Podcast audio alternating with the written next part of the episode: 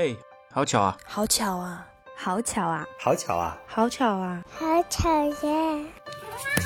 大量废话，大量生活。你们有看那个《洛基》吗？我还没看呢，我准备养肥。现在第有我有看第三集了，是很棒吧？，制作精良。第三集我还没看。第三集，对，你要说截止二零二一年，好的 这期节目出的时候可能七月底了，是吧？对啊，我看了两集，可以告诉一下文琪这个设定，就是 复联四的时候，美队不是穿越回去，然后偷那个魔方偷那个什么嗯东西嘛？宇宙魔方，他是去对，然后魔方不是被洛基捡走了吗？嗯，然后洛基不是就消失了嘛，在那个复联四里面，就在复联四的某个过去的时空，洛基偷了那个魔方，然后消失了嘛。然后洛基这部剧它的设定就是有一个类似于时间管理局的东西，时间管理局这个概念应该呃电影或者科幻剧里面还挺常见的，就是纠正一些嗯，穿越时空者的那种对时间线造成的偏差，对。然后洛基就被抓到那个地方去了，然后就是讲他在那里的故事。然后他现在就是帮时间管理局局去杀一些，可以理解为就是追杀或者追捕一些就是扰乱时间线的人。嗯好像每个 每个时间管理局相关的剧都是这嗯，这这个剧情，修正者，像那个嗯，环形使者啊，哎，环形使者算吗？哦，不算，环形使者不算。像那个，呃，伞学院里面的那个五号就是干这个事情的。我觉得，我觉得他这部剧应该参照了很多这种，呃，时间穿越的一些经典的作品吧。嗯，我觉得有点前目的地的那种感觉。前目的地，啊，对，那前目的地和那个环形使者比较像，John John s u f 那个，呃，前目的地和那个环形使者，他们相当于是去他们，哎，他们是杀手，时间的杀手。大家都不记得了。我记呃，他们只是杀手，但是没有时间管理局这样的概念，有那种穿越时空去杀人的这样一种概念，但是好像没有时间管理局的概念，对吧？有啊，他们是杀手组织吧？呃，时间有点太久远了不，太记得了，我我是记得里面，对，但是我记得里面也是有个有个组织机构的呀。对对，他们是个杀手组织嘛，不是像管理局这种凌驾于物理和宇宙之外或者之上的那种组织，对吧？嗯，他们只是利用那种时间穿越机器这种技术的一个人为人类组织，然后时间管理局这种东西就有点像神学的概念。呃，我觉得呃，因为我昨天看了两集嘛嗯，那、我刚好昨天晚上是周五晚上，我看了两集，然后我就觉得那个它的制作是非常精良的，嗯。它的整个服化道啊、场景的设计啊，包括它的那个演员演员演技那就不用讲了，反正整个整个制作是是真的很精良。那之前的那个万达哦 f 万达的万达那个对万达 Vision 那个我没看，我只是看了一些简介嘛，嗯也看得出来，就是说应该也是制作非常精良的。f o u n d a v i s i o n 一定要看啊！为什么不看？啊？你为什么一定要你看？你趁现在洛基还在那个就是周更的时候，你赶紧找空把《万达幻视》补上。我我想说那个，因为前段时间工作比较忙，然后我是在 B 站上看各种 UP 主哦，彩蛋解释通，过一些，对，就已经基本上，直接对，但我觉得。这个其实其实伤害挺大的。我想说一下，就是 我看完以后，我都不想不想懒得去下载再看了。嗯，我觉得最好还是看一下，而且那种体验，一集一集，就是每周一集追着看，和你放在一起养肥和看，体验有点不太一样。嗯，所以我建议文琪可能最好、嗯最好看洛基，也每周看一集这样。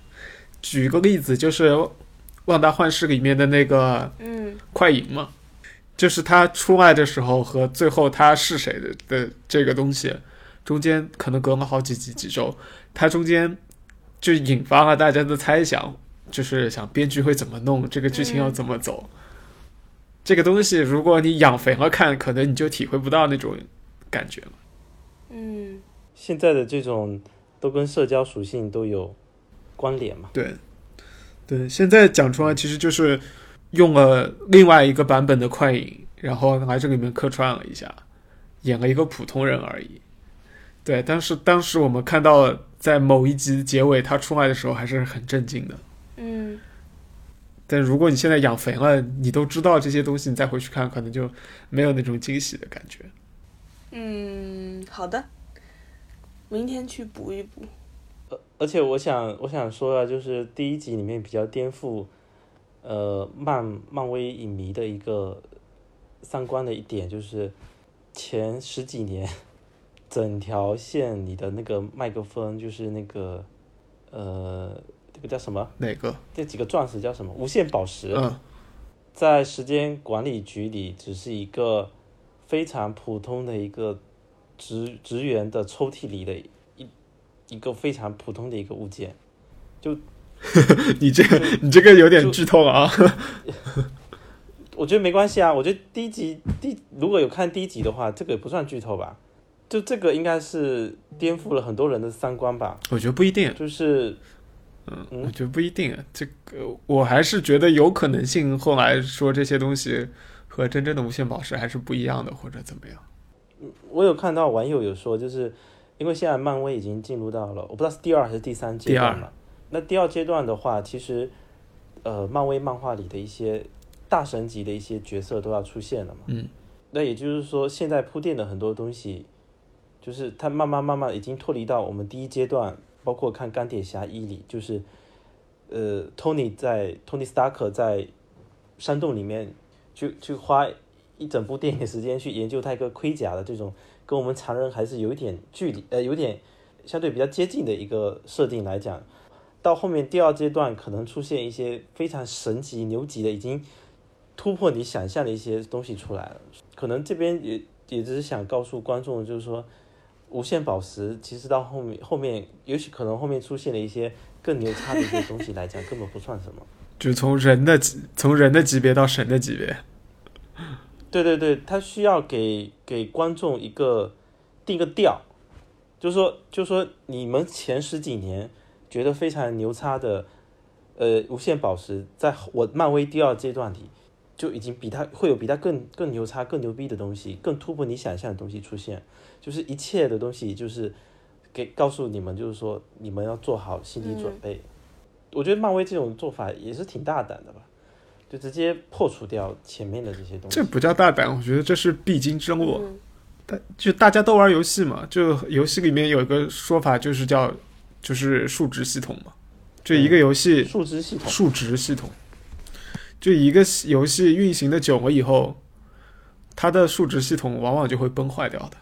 就是你那个数一定是成倍成倍的往上涨，嗯，就或者像那个动画也是，像那个龙珠，嗯，你像开头的时候，孙悟空他们几个人，龟仙人啊，他们几个，多少多少的战斗力，然后你到后面龙珠 都是毁天灭地级别的，要你要编下去的话，你必须得往往前面发展，否则对，否则你你没法编是吧？可以这么理解嘛？这是站在一个编剧的角度嘛？对，还有就是我我非常惊叹于就是漫威的，我我我我只能说他公司背后的这个一整套操作，嗯，就是他整个每一步每一步棋都下的非常的精巧，嗯，就环环相扣。就是如果你是一个老资格的漫威迷，我只是一个我只是一个普通的一个电影观众嘛。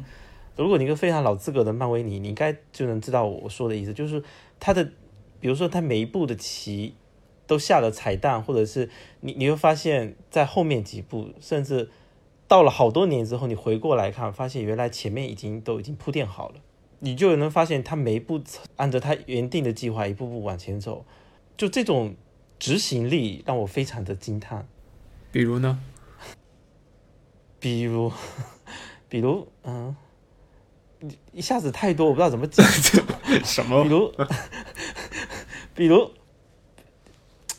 比如，我还真不知道怎么讲，因为我我不是非常专业的这方面，就是 冰冰冰冰高考作文一定得了很高分吧？哎呦，我最最近语言的组织能力已经下降很多了。我倒没什么感觉，因为我觉得他两三步之内的扣是有的，但是要跨度十年以上的扣，我感觉也没那么好找。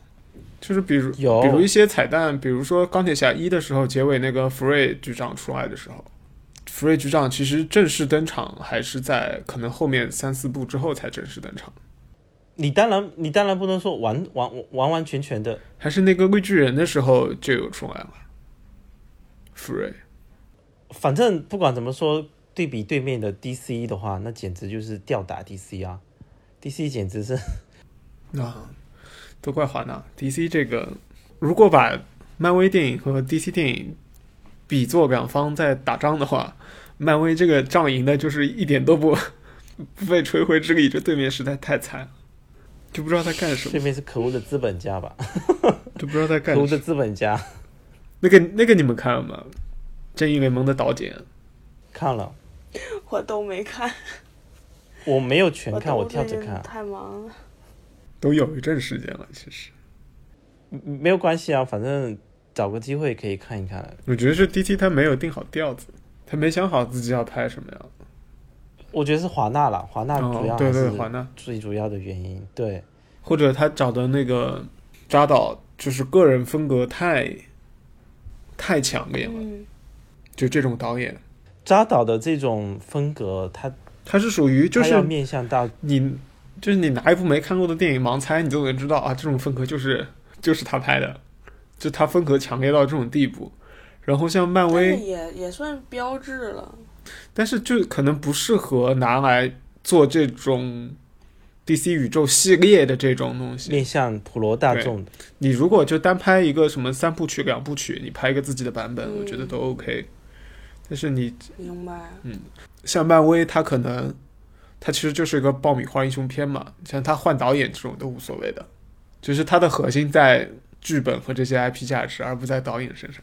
然后你说扎导拍《正义联盟》，就这几个字，这个事情一拿出来，你就觉得这个东西的核心是扎导，不是正义联盟。这个事情，我觉得应该要从好多年前诺兰拍蝙蝠侠三部曲说起。引引起了一股 就拍的很成功啊，我觉得。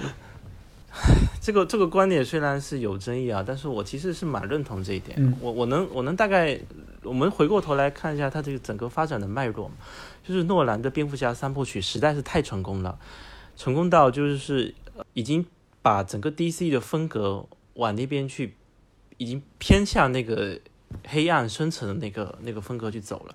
那诺兰不可能再去华纳那里拍这拍那的嘛，就找了一个你找了一个风格差不多的。也是那种黑暗黑暗层面的这种，就是呃扎导嘛。那扎导跟华纳其实最开始他也经历了那种蜜月期啊，你不能说他前面拍的《钢铁之躯》啊什么，的确也是也是非常好的嘛。但是因为这个这个是怎么讲？就你客观来讲，对面的华对面的那个漫威，他走的是那种轻松愉快的那种风格，爆米花式的，大家无脑的那种。而且 DC 本身的这个它的漫画角色本身就是带有一些哲学性思考的。批判性的一些东西在里面，嗯，这种东西是主观和客观的各种原因掺合在一起的，所以他最终选择了扎导。那的确，扎导的那个风格也很贴合那个 DC 嘛，嗯，前面几部的确是成功的，但是你你架不住他亏呀、你架不起架不住高层，你看到对面在赚钱，你这边亏得一塌糊涂，那那钱是真金白银的砸出来，你影迷影影迷是看得很嗨呀、但影迷没有没有去看啊，没有路人啊，但是。漫威是路人都可以去看的呀，小小朋友都可以说爸爸妈妈我去看美国队长啊，那能一样的不一样的呀。钱跟艺术这一块的话，那你高层你要回本，你最终就是要插手他的整个制作，一直到后面各种原因，只能说这边的运势不好吧，我只能这么说。我觉得没有对和错，我能理解这家为什么这么做啊。但是我觉得 DC 的这个基调其实不是那个蝙蝠侠三部曲定下来的。不是诺兰定下来的，因为我记得小时候看超人的那个电视剧的时候，嗯、我感觉他就有点有这个基调了，对吧？对，就是比较沉重一点。超人其实挺惨的嘛，嗯，悲剧嘛，算算悲剧吧，整体上。嗯、然后我我刚才突然想到，就是 DC 这几年也不是没有好的东西。我觉得《守望者》那个电视剧就挺好的。嗯，哦，电视剧跟电影我觉得都不错。哦，守望者，守望者的电视剧都已经出完了是吗？我都还没看。早出完了，去年就出完了。就，嗯、电影电影是不错，嗯但电影比较早嘛。就是我就说近几年嘛，《守望者》电视剧，我觉得是属于低开高走的典范。我看了开头几集的时候，就是觉得什么玩意儿，因为它和原来我们印象中《守望者》世界不一样嘛。但是它那个尾就收的很绝，我觉得，就觉得把整条线都拉回来了。哦，你不说我都忘记守望者的电视剧这个是这回事了，这简直就是没有出圈吧？嗯，对，特别像这种低开高走的，就相当于它开头前三集就完全不吸引人，就既没有吸引到守望者的粉丝，更别说路人了。话说漫威还有一部电视剧啊，我不知道有没有人看，我估计没什么人看，《猎鹰和冬兵》。啊？是猎鹰和冬兵，呃，我很喜欢巴基呀、你看过吗请？问是巴基演的吗？是？吧？肯定是巴基，是已经出完了吗？出完了，拍完了是吗？在那个之前啊，啊在洛基之前，你看你都不知道，先是猩红我不知道啊。先是旺达幻视，然后是猎鹰与冬兵，然后是洛基。你看你都不知道中间那为什么为什么没有宣传啊、有宣传，或者我没有看到，没没宣传，没宣传啊。但是我接收到的那个信息的渠道就是各各种自媒体或什么的，前面的万达幻视跟现在的那个呃洛基嘛，他们都有在介绍，也在讨论啊。嗯那冬兵是完全没讨论嘛？有讨论，有人讨论，但但热度低嘛。为什么？冬兵的人气应该也很高啊。呃，这个剧不好看是吗？我觉得先不说剧好不好看，我觉得他人气就一般般。首先，猎鹰的人气就挺一般的了，对吧？就就是二三我一点都不 care 猎鹰啊。对你完全没有提他。但是冬兵，我觉得是属于那种番外角色，就是他是很适合做二创的那种角色，因为他有一大段的空白。嗯就比如你讲冬兵在遇到美队之前，就是他掉下火车之后和他在遇到美队之前中间发生了什么事情，我觉得应该会比猎鹰与冬兵现在的就是热度会好一些。哦，就是弥补大家那段好奇的空白。你现在拍这个东西，就是有点纯粹的政治斗争，然后大家，然后又是两个大男人，这两个人也不像，也不像那个，也没有 CP 对感。对对，也不像冬兵冬兵跟美美队对，谁要看他？谁要看那个？谁要看他了？那个谁啊？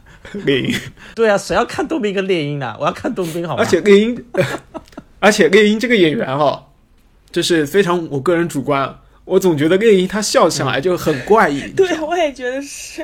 嗯嗯，就就你不知道他到底是正还是邪？他有些不是不是他他他肯定是个反派了，是吗不？是猎鹰这个人，他肯定是一个老好人，肯定是个正派的。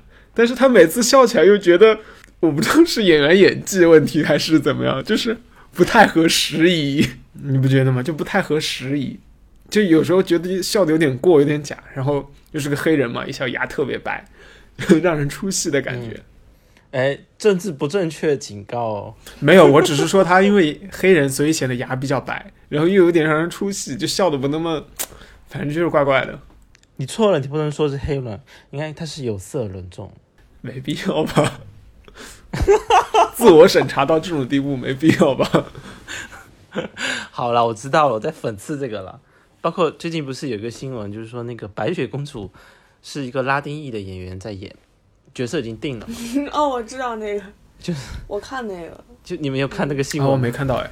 白雪公主居然是居然不是唉，fine，那 花木兰其实也没必要找刘亦菲演啊，是吧？你找个白人小姑娘不就行了？花木兰我根本都看不下去，我看了开头我就不想看了。哪个花木兰我没看，花木兰，就符合符合欧美人审美，哎，不是不叫审美，印象中的中国文化嘛。我我现在担心上汽出来会不会也是这个样子，就是非常的脸谱化。先插播一个小通知，好巧啊！现在开通了一个微信的交流群，你可以添加 S O C H O C O L A T E 一二三，也就是 So Chocolate 一二三这个微信号，它会将你拉到交流群中。感谢大家的收听。最近高考是出分了是吗？嗯，你们还记得自己当初考多少分吗？不记得，我不记得具体分数。我也不记得。嗯，我我很奇怪，就是我很奇怪会有人记得特别清楚，就是我哪一门考了多少分，就是过了那么多年还记得。我以为这样的人还挺多的。嗯，反正我什么中考、高考这些重要考试之后，成绩我拿完成绩，知道自己怎么着，就很快就忘了。高考我至少还知道 大概是多少分，像中考我完全不记得什么玩意儿，我考一分还是考十分我都不记得。中考完全没概念，高考还记得大概，高考我就考了三百出头嘛。嗯，为什么高考才考三百出头啊？哦，你是江苏的是吗？你是江苏卷是吗？对啊、对啊，哦，你你就是传说中的那个神奇的江苏江苏卷的那个考生啊！嗯，神奇。哇哦，大家快来看啊，这边有个江苏卷的学子啊！就是你报自己高考分数的时候，所有人都会很诧异，怎么才考那么低？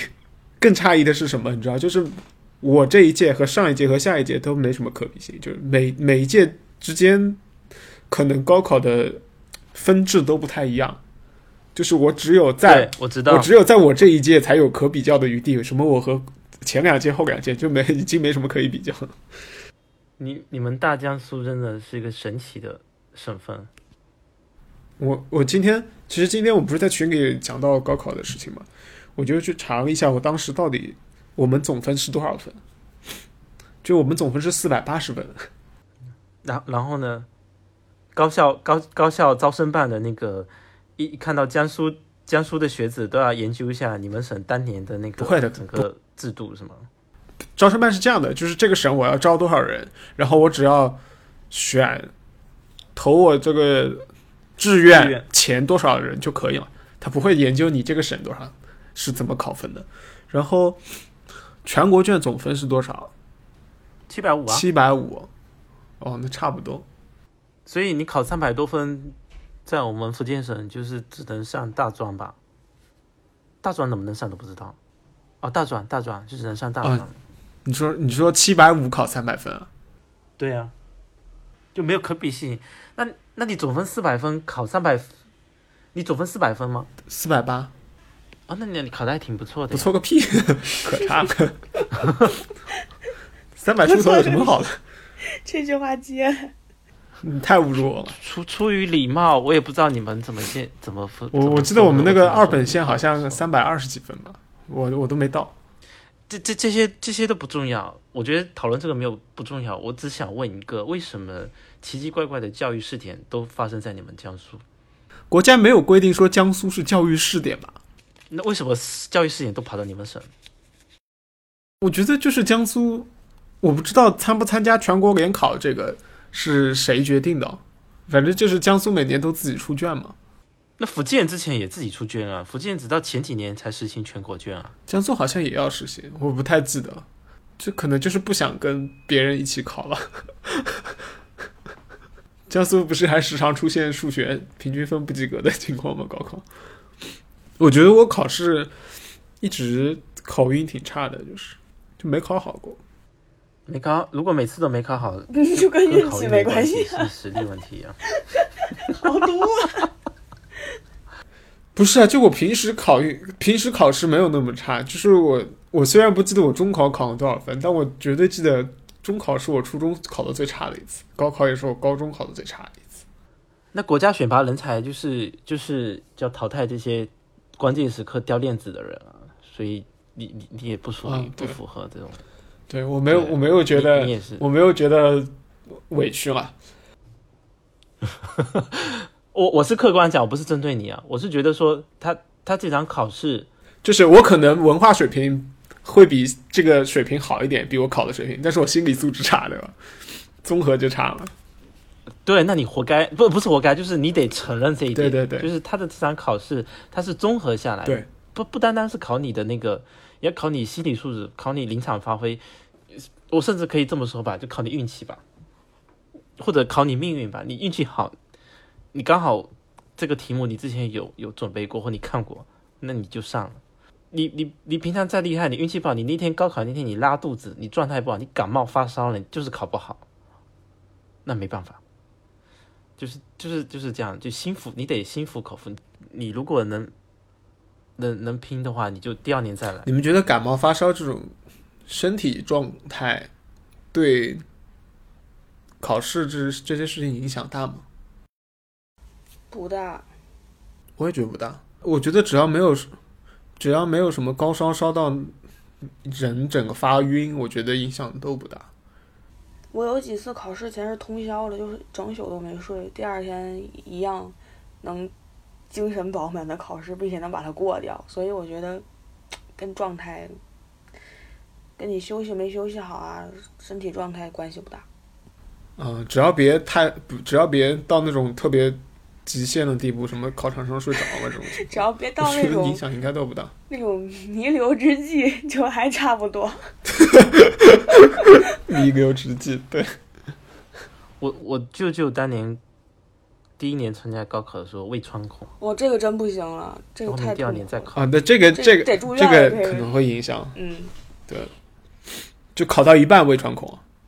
我不懂，我是听大人讲的，我也没具体问他你。自己不记得了吗？但大人聊天的时候说他，他舅舅哦我舅舅啊，不是。对不起，没听清。这段剪掉。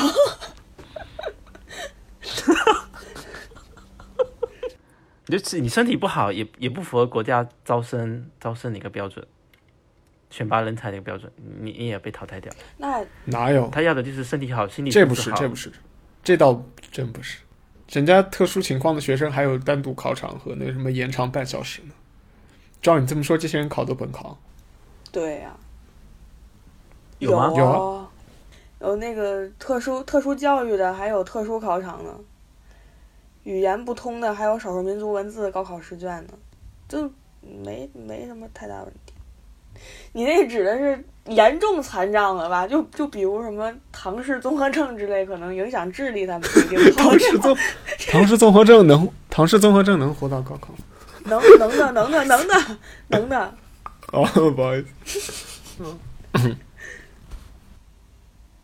这这这正确极高。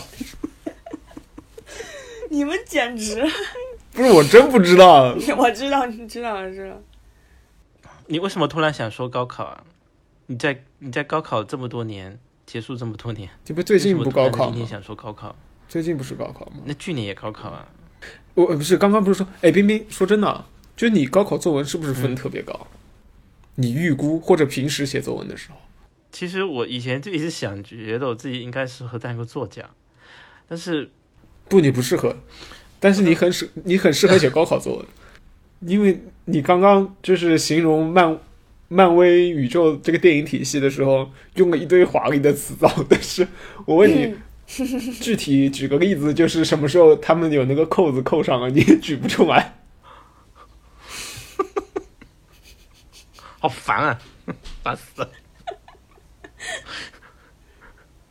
因为我是觉得我高考作文肯定肯定分特别低，我我我不知道有没有跟你们分享过，就是我我参加过两次高考嘛，然后我第一年高考的时候就是零八年嘛，嗯，然后他他的高考作文这就是一种，然后后面有一条一条横线嘛，然后呢，按照以前也写过这种就是标题一半的或者没有标题的作文嘛，然后我都是习惯性就是自己先写完作文以后，再填然后根据自己的对再填那个标题嘛，然后我就按照我原原来的习惯，先把这个作文写好了，写好了满满身是满就满身是汗，就然后开始检查卷子啊，然后差不多也要交卷了。那第一次人生第一次参加高考嘛，就很也也很紧张嘛，然后一收卷了就赶紧把卷子交了，忘填了，然后完了以后，对，然后我中午在家里就是躺在床上午休的时候，下午不考数学，然后大家就在讨然后我的论你写的这是什么，然后冰冰说啊，不是我写的是什么，我没写。不是不是，是中午我在午休，我在家里午休，然后在大大脑里就是潜意识在复盘今天的整个语文的试卷嘛，然后复盘复盘复盘复盘复复盘到高考作文的时候，我突然，我真的是那句那那那那个词叫什么“垂死病中惊坐起”，嗯，我真的突然眼睛一睁，然后从床上真的惊起，然后一下子冷汗下来了。就是我我想到我作文题目我没写，作文题目没写应该是会扣几分吧？就是不管你你作文写的怎么样，作文没没题目没写，绝对先扣两三分或几分嘛，对吧？嗯，那平常平常扣的几分就无所谓了嘛。那你在你知道在高考上扣扣那个两分两分三分，你知道差多少吗？然后我整个就一下子就觉得我操，我整个就慌了神了，你知道吗？差一个学校，导致我下午，对我想我就我就胡思乱想，想说天哪，我这差这三分，要是刚好到时候差这三分怎么办？我怎么会这么蠢？作文没题目没写，这个分是可以拿到的，拿到的分数，导致下午的数学考的状态也不好。整个成绩出来之后，发现其实没那三分也没差。反正复读是吧？就我看了那个分数之后，我发现我根本不用纠结那三不三分的问题，我应该纠结三十分我。想起来一个隔壁班的女，隔壁班的女生，她是我爸同事的女儿吧，好像，所以我知道，就是她英语填答题卡的时候，方向填错了，填上下填错了吗？就是低级的错就。是答题卡不是有 A 卡和 B 卡的吗？嗯，你们有吗？有吗？没有，可能你们江苏有啊，对答题卡还分 A 卡、B 卡。对，就是比如我拿到的是 A 卡，那我前后左右的人都是 B 卡，就是防止作弊嘛。然后比如哦，有有 有有的是吧有有有有，我错。就是一个是一个是横着填的，一个是竖着填的嘛。对对对，没错没错。那姑娘她横的填成竖的吗？还是竖的填成横的吗？反正就是第一题和最后一题是按照她的意愿填的，中间全是就是岔开的，嗯，就估计中间都拿不了几分。英语英语至少有一半分在答题卡上吧？完形填空啊，是不是？嗯，对对对，选择题很多。嗯她最后考上苏州大学，就是说，如果他没填错的话，是还能上清北的，是吗？嗯，估计差也差不了多少。天呐，就是这个故事的走向跟我想象的不一样哎。天呐，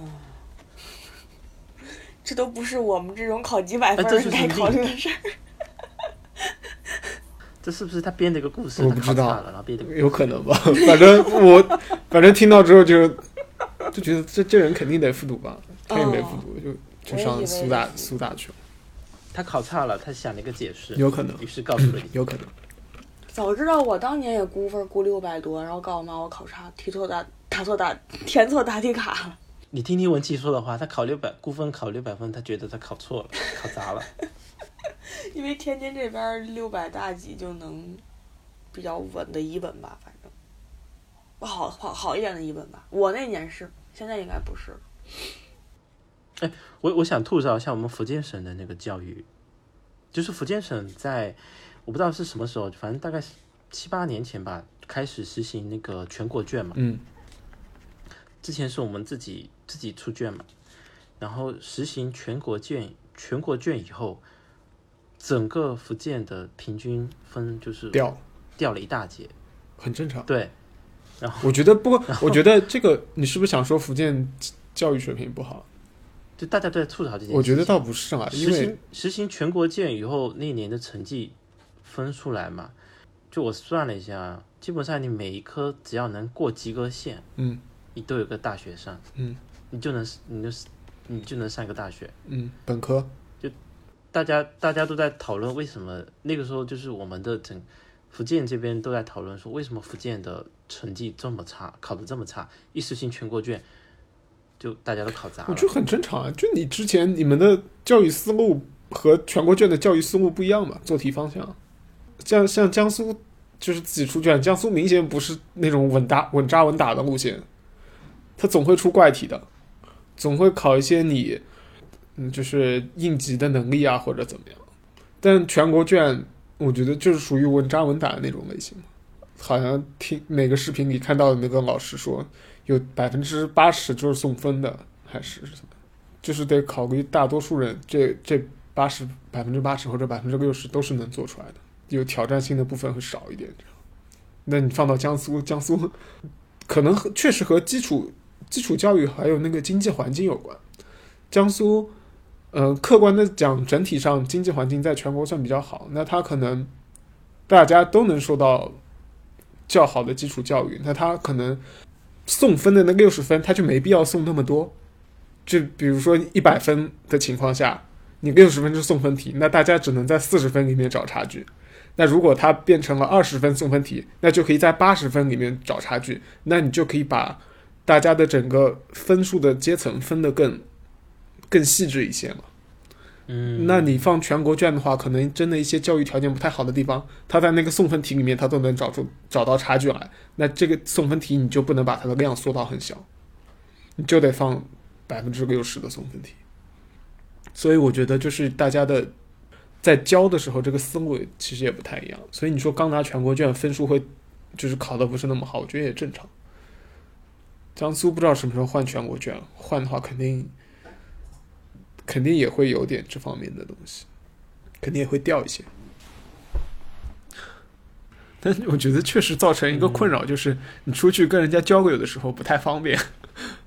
人家一问你多少分六百多少多少，呃，次点的五百多少多少，你一问三百分 是有点尴尬。虽然可以解释，不用你，你只要说我是江苏，你说我是江苏的，大家都知道了呀。我进大学宿舍的时候，大学宿舍不是会先勾说一下，哎，你考到多少分嘛？因为我是个三本嘛，三本的话基本上就是江苏、江苏内地的人在在上，不太会有外地的人跑到江苏来 上三本，所以大家都是都是这个卷子，分数都差不多。然后就进宿舍就沟通，就问一下，哎，你高考考了多少分，对吧？我虽然不记得具体我考了多少分，但我记得就是大家反正没有。反正我们宿舍四个人，最好的比最差的就差了一分 就大家就那两个数，反正因为总分少，所以差距就特别小。因为宿舍其实这个是随机分的嘛，那我估计我们班所有人当时高考分数也就差个一两分的样子。所以像冰冰刚才那个什么作文题目控三分这种情况，真的差一个学校。那你现在说河南这种人口大市大省，那你差三分真的能差出天和地去了？我们那时候，嗯，我们有个叫做呃会考的东西，就是我们是三加二嘛，高中不是一共九门课嘛？当然，江苏的考试制度我估计也没几届我们那样的，反正每每两三年就变一次，变得太快。呃，我是三加二，三是语数外，加的二我是物理和生物，然后剩下的是什么？化学、政治、历史、地理，这四门课我们在高二就考掉了。考掉之后呢，不会告诉你考多少分，他会告诉你一个等级。你那那么早这么早就实行这种模式了？啊？什什么叫早？现在已经有这样，别的地方有这样模式吗？应该是吧，我不懂，你继续。那个会考那四门课，基本上老师押题押的是神准的，就是百分之一百的。我不知道 这个出卷的这个教育局和这个是怎么沟通的，反正基本是。我有利益输送吗？没有利益输送，因为这个东西本来就不准备用会考卡你的。我也不知道会考为什么要考，反正就是意思你大概基础过关吧，这样子。嗯，我就记得政治，好像政治我最后一道题，反正看错一个东西没，就是做错嘛，然后最后一道题是十分，然后我就扣了十分，应该，然后就没有拿到 A 好像，然后其他四个就全是满分，呃，其他三个全是满分，就照理来说这四门课是应该拿四个满分的，就那个题真的是压的百分之百准的题都是。哎，说说到会考哈，我突然想说一个故事，就是我大学有一个同学，江苏的，不是不是不是，他现在在某个中学担任老师嘛，她是个女生女生嘛，她的性格就可能比较迷迷糊糊的那种性格嘛。然后呢，她在前大概上个月吧，她回回老家参加她的。呃，发小的婚礼，嗯，多请了一天假，大概是周一这样子吧，就周末加周一嘛，嗯，但是呢，他居然把他忘记了就是周一的会考的那个学校安排监考老师里有他的他忘了，有他的名额，对他忘了，然后导致他没有提前跟其他的老师调班，嗯。导致于周一会考的时候他没有出现，然后那个考场没人监考。没有监考，对，这是个很严重的一个教学事件，然后校长气到爆炸，回去写检讨，不知道要怎么处理。我不，我现在也没问他现在怎么样了，但是我觉得其实这个事情应该挺严重的吧。你会考也算是一个，也算是一个比较重要的考试了。你们的会考是我我我忘了会考怎么样，但是如果会考没过，好像就没有资格参加高考，啊，那差不多。嗯，天津也这样。对吧？嗯，在我印象里，没有人不过，对啊就大家都会过的。对，其实会考的监考，我不知道现在会考监考怎么样。我们那时候会考监考，其实老老师有点睁一只眼闭一只眼的那种嗯，状态。他知道那时候班上有点蠢蠢欲动的那个，其实他也他也不会特别严格。嗯，老师也知道说学生不要把会考在这个地方卡学生卡的太死。都是会丢掉的课印象很深刻，班主任都到门口都没在办公室，呃，没没在教室里，都站到门口去了。哇你们那也太松了。我们那时候还排考场呢，就整个都是跟去别的学校考啊，然后周围都是不认识的人什么的。但是，但是我就记得政治是开卷考试嘛，嗯，但是因为我我高二考了政治会考，因为我是文科班，反正最后也要背，所以我就没打开卷这个念头，就是自己背的。但是因为开卷翻书嘛，我就印象特别深，坐在我旁边的那个男生。他他考场会排单桌椅，就是一人一桌一椅，然后中间是空的走廊，然后再一人一桌。嗯，那个男生就背靠着墙，整个人都斜过来，像个老大爷一样，翘着二郎腿儿窝在那儿翻他那几本政治必修。然后你像他都那样坐着了，旁边人的卷子应该也能看到，但是监考也没管他。哎，你们好松啊！我就只记得政治这么松，因为是开卷考嘛。怪不得天津这个大学录取率全国第一呢，这很高吧？反正很高。天津我但反正高考没有那么松就是了。我我不知道，我没对比过别的省份，但是分儿低是真的。福建也低是吗？啊，福建，福建那时候大家讨论为什么福建的学子这么不爱读书嘛，后面得出结论是，包括沿海，尤其是沿海这边的嘛，就考不上就考不上呗，回去跟爸妈做生意去吧，要么就是回去结婚生子呗。所以高中高考的这个本科率大概有多少？你不要问我这个或者大专算上，就这种。我不懂，我是觉得福建的师资力量不是很好。前两天播客群里有人说那个什么他是二本学生怎么，然后做一期相关的节目嘛，因为也是高考嘛最近，然后大家就讨论一下这个问题。我觉得高考特别，因为之前那个随机波动做了一个我的二本学生就是相关话题的专题嘛，反正就做的大家都争议比较大这期节目。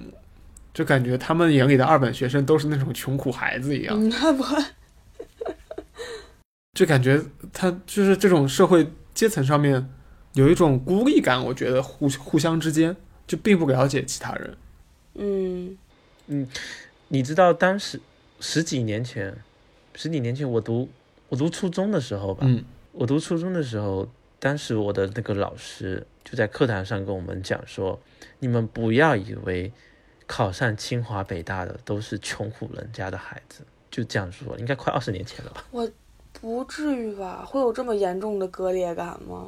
我觉得非常严重。对，但是他当时一直觉得，我们老师就提醒我们这一点。就是你完全不知道其他阶层的人是嗯周围环境是什么样，周围是些什么人。就前两天不是很震惊吗？我们就说那个中考升学率，升高中可能只有百分之五十，但是因为你是上过高中、上过大学的，你周围的人，你完全不会怀疑这个人有没有上过高中这件事情。就是因为我高考的时候，我们只会往另一个方向想，就是我们会觉得考一些民办三本人家里会非常有钱，因为那种学校学费非常高，但是不会对，但是不会想考清北家里都是穷，没有过这种想法。不是，我是觉得小时候那个就是冰冰老师为什么会这样讲？因为小时候，比如媒体宣传啊，媒体对大家会有一个这种固有的观念，就是就是很多穷人家的孩子，然后就是辛苦努力，然后学习考上了清北，对对，给你这种励志的感觉。所以你这种故事听多之后，你会以为大多数人可能都是这样的，但其实正是因为他们是少部分，所以才被拿出来讲。对，确实不应该这样想，就是老师怕他们误解嘛。我前两天看到一个视频，就是一个女生，北大的，忘记什么系了，反正就是她家从她她爷爷奶奶、外公外婆、爸妈全是清北的，所以他当时考上北大的时候就很正常。他说了一句话，他说：“我从来不知道原来考上北大是需要庆祝的。”我没觉得他凡尔赛，就真的在他的环境中，这是很正常的事情。嗯所以我觉得一个人，那那天播客群里不是在讨论什么二本、三本啊、一本的嘛，所以我就在想，一个人你究竟说最后上了哪个本或者是大专，真的这个影响因素实在是太多了。你的成长环境，就这种家庭教育背景，还有比如说不同省之间这种师资的这种区别，就完全可以把你从一个一本线拉到大专的。我觉得这个并不足以区分说你这个人比他更更优等，你在各方面的学习能力就比他强，我觉得不一定的。上次在哪个群里看到一个有人贴出来的，就那种当笑话看，当做一个普信男的例子来看，就是说那个男生找对象要求怎么怎么样，就这个男生条件我不太记得了，反正就是小的政府职员，然后是大学生，在乡镇上乡乡镇的政府工作，然后他的要求其实开的并不高，他要求女方只要上过初中。嗯但是他可能他的言辞表达上可能觉得，哎呀，我这种学历找个这样的不过分吧，怎么怎么样，这可能言辞上比较狂。但是我觉得放在他的那种环境下一想，就他们整个村真的可能就他一个人上过大学嘛，然后他还到镇里面工作了。嗯在他的周围环境中中，他的确就是很了不起的人了。他说我在村里找找个上过初中的姑娘，过分吧？我觉得这也很正常，就可能他的表达上有点狂，但我觉得这个真的就是教育的资源配置导致了他可能只能上个普通大学，然后导致他们村的人都没有大学上，但并不表示这个村的人智商都低啊。嗯，所以，明白。哦，我其实挺想讲讲，挺想讲讲高考作文的。哦，今年的高考作文我不知道，很敏感啊，不都是不是健我也打那些觉得是那些东西？我我看到天津的咋咋聊啊？看到提天津作文题目，第一反应就是百年一百周年 什么题目？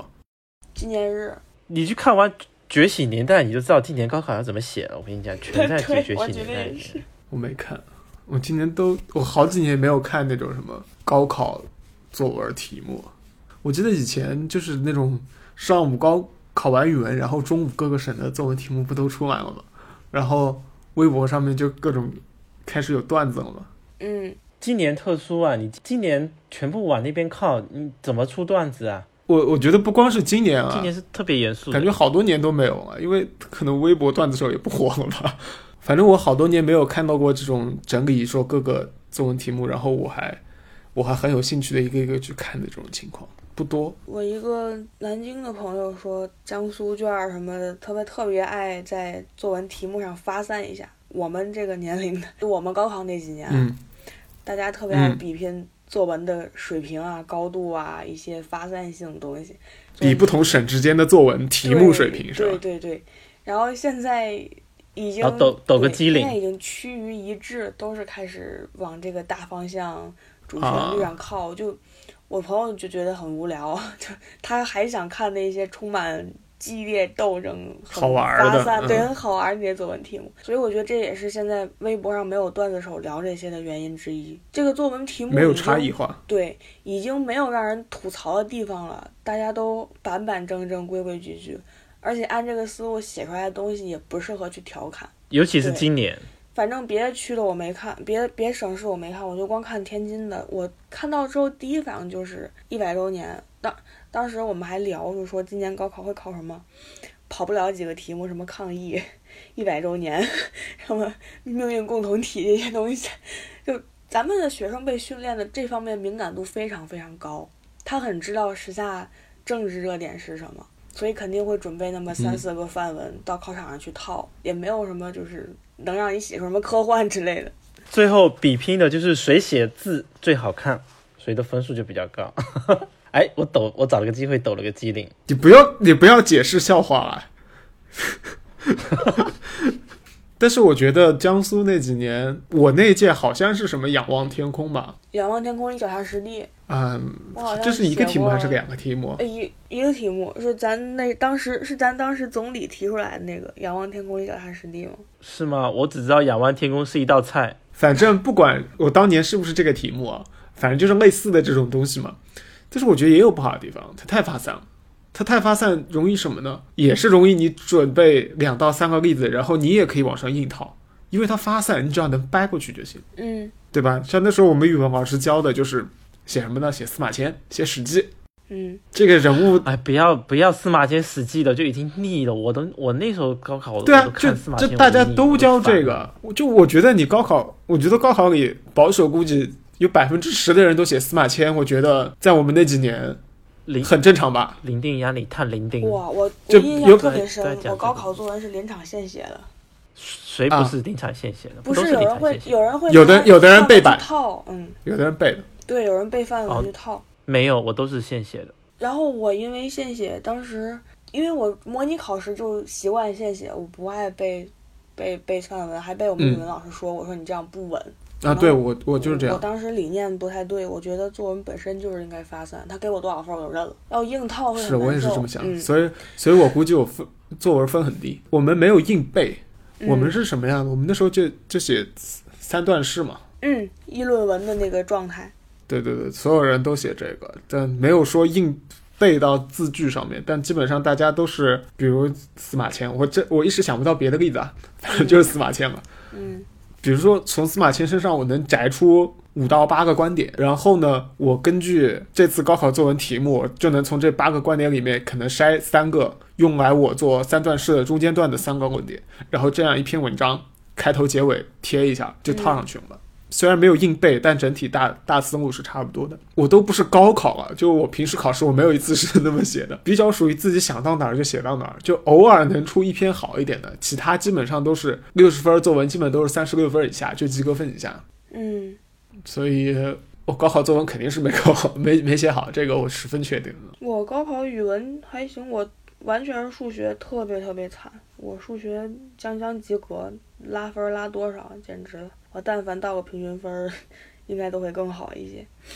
因为我觉得，其实我们虽然学语文从小学学到高中毕业学了十二年，但其实作文这个东西，我们包括最后高考作文的功利性上，我们没有学会去怎么真正的表达。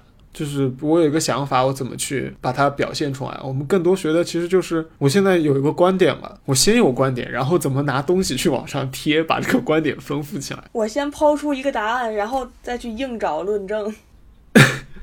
对，就这整个过程是反的。然后包括现在走到社会上，能写文章写得好的人真的是非常少。因为我需要写稿子，我有时候也看稿子嘛，看那些人写的东西，真的是不说好坏的问题，我觉得真的是一些基础语病和那种非常非常很多。嗯，对，我觉得这个语文教育上真的是要担责任的，大家不会表达，只会拿什么修辞手法，拿这种工具三段式去套的一个东西。啊，我感觉我被中枪了。啥意思？就是他也套，他也不会表达。我觉得我有我有时候表达也很差，就是有时候你叽里咕噜说了一大段话，最后发现其实你精简一点，反复修改一下，其实这一段话三句就能说明白，还说的还漂亮。但是我们没有学习如何把一段的一大段话缩减成三句的这个怎么说学习的基础，我们每次要这样做的时候，感觉都是要重新去捣鼓一遍。所以书读的还不够多呗。嗯，但是你们有没有那种感觉，就是一类呃一类书不是内容上的赢类啊，就是那种语言风格上的一类书，读多了时候，就短时间内读多了之后，你的你的文笔风格会往那上面靠。会很正常。会我我感觉是的，嗯，尤其是让我工作的时候会写一些特别书面的东西。如果我刚看过某些法官写的指导性案例，我顺着这个案例写的意见文书就会很像他的语言风格。嗯，就特别是措辞，嗯，对，像措辞上面有些词语的运用。对对对，有些法官用词非常个人化，什么不能当然的判断其具有不可撤回的犯罪故意，就这样这种特别一大堆词对上的，然后我就会在我的工作文书里也给它写成这个样子，然后自己过一过一段时间再看的时候，就会想，我当时在想什么？要什么叫不可撤回的犯罪故意？我我在想什么东西，就会变成这样。所以我突然想到，就学医真的不能救国啊，文字真的可以改变你的思想，什么可以真的可以通过一些有力的文字去改变。好，扯远了。对，确实也没错我。觉得确实是。